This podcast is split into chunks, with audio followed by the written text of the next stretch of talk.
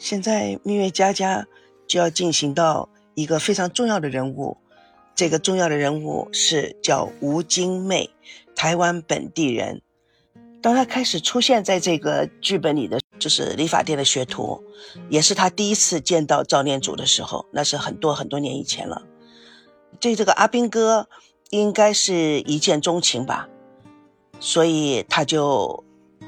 从开始见面他就非常喜欢他。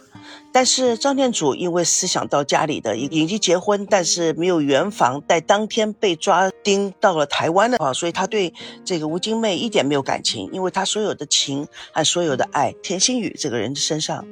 但是吴金妹并不放弃。台湾有一次，这个在其实这时候赵念祖已经得到了疟疾，已经被判了死刑。就他没有死的时候，他就被丢出来，就是已经放弃治疗。但是吴金妹就把他带到山里面去，然后再细心的照顾，把他给复原了。但是赵念祖就是因为这样子，赵念祖并不要去呃跟就说吴金妹结婚。但是他的这个连长还是有一个长官就跟他讲了，他说你现在这种情况，他说你最好是赶快结婚，否则的话，可能就说因为现在情况是非常不明显的，在台湾，他就跟吴金妹结婚了，为了他生下了一个儿子，叫做呃赵腾龙，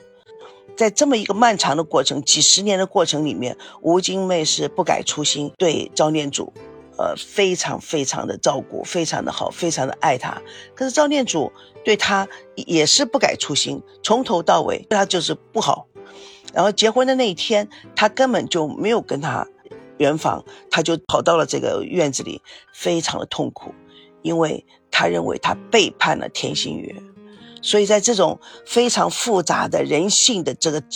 矛盾里面，他们两个人过了一生一世。代表一种啊民族女人的一种精神，呃，我非常喜欢这个角色，也非常佩服这个角色。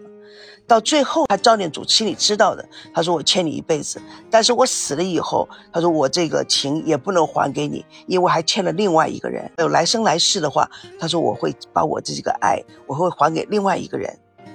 这个吴金妹跟他说了一句话，他说的没有关系的，你的爱去还给一个人，我完全了解，但是。我很高兴，因为今生今世我拥有了你。所以从另外一个角度讲，他们两个之间到底谁败给了谁？